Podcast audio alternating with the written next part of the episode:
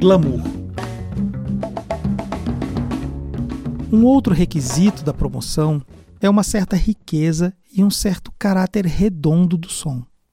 Esse requisito envolve aquele traço em todo o mecanismo da promoção que é mais abertamente ligada com a publicidade como negócio, bem como a comercialização do entretenimento.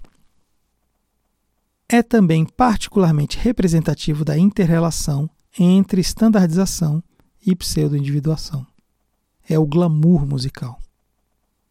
Nos arranjos musicais, aquelas inúmeras passagens que parecem comunicar a atitude agora vamos apresentar.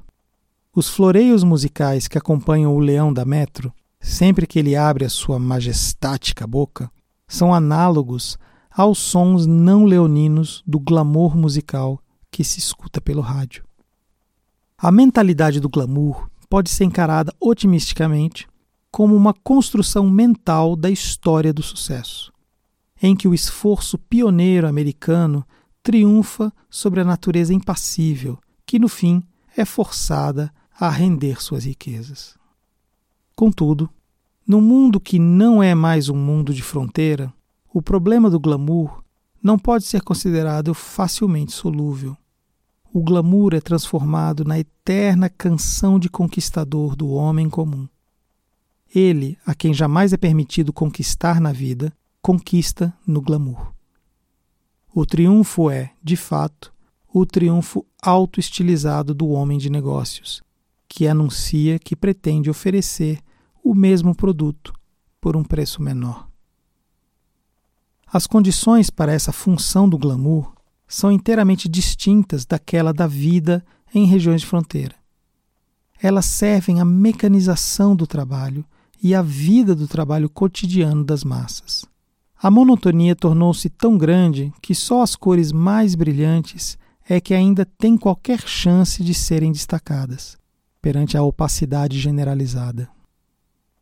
Mesmo assim, só essas cores violentas é que testemunham a onipotência da própria produção mecânica industrial. Nada poderia ser mais estereotipado do que as luzes de neon vermelho alaranjadas que abundam na parte frontal de lojas, cinemas e restaurantes. Glamorizando, chamam a atenção.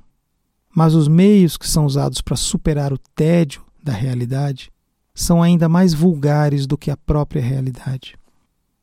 Glamorizar torna-se uma atividade ainda mais uniforme do que aquilo que se procura glamorizar. Se isso fosse realmente atraente em si mesmo, não teria mais meios de sustentação do que uma composição popular realmente original.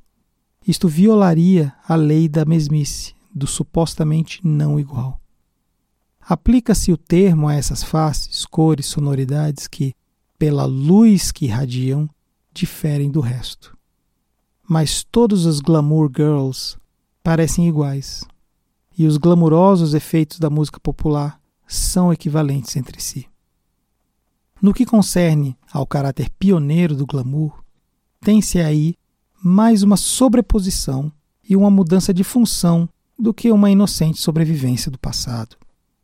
Com certeza, o mundo do glamour é um show, semelhante às barracas de tiro ao alvo nos parques de diversão, às ofuscantes luzes do circo e às ensurdecedoras bandas de música com seus metais. Enquanto tal, a função do glamour pode ter sido originalmente associada a uma espécie de propaganda que artificialmente insiste em gerar demandas num setor social ainda não inteiramente permeada pelo mercado. O capitalismo pós-competitivo atual usa para os seus próprios propósitos dispositivos de uma economia ainda imatura.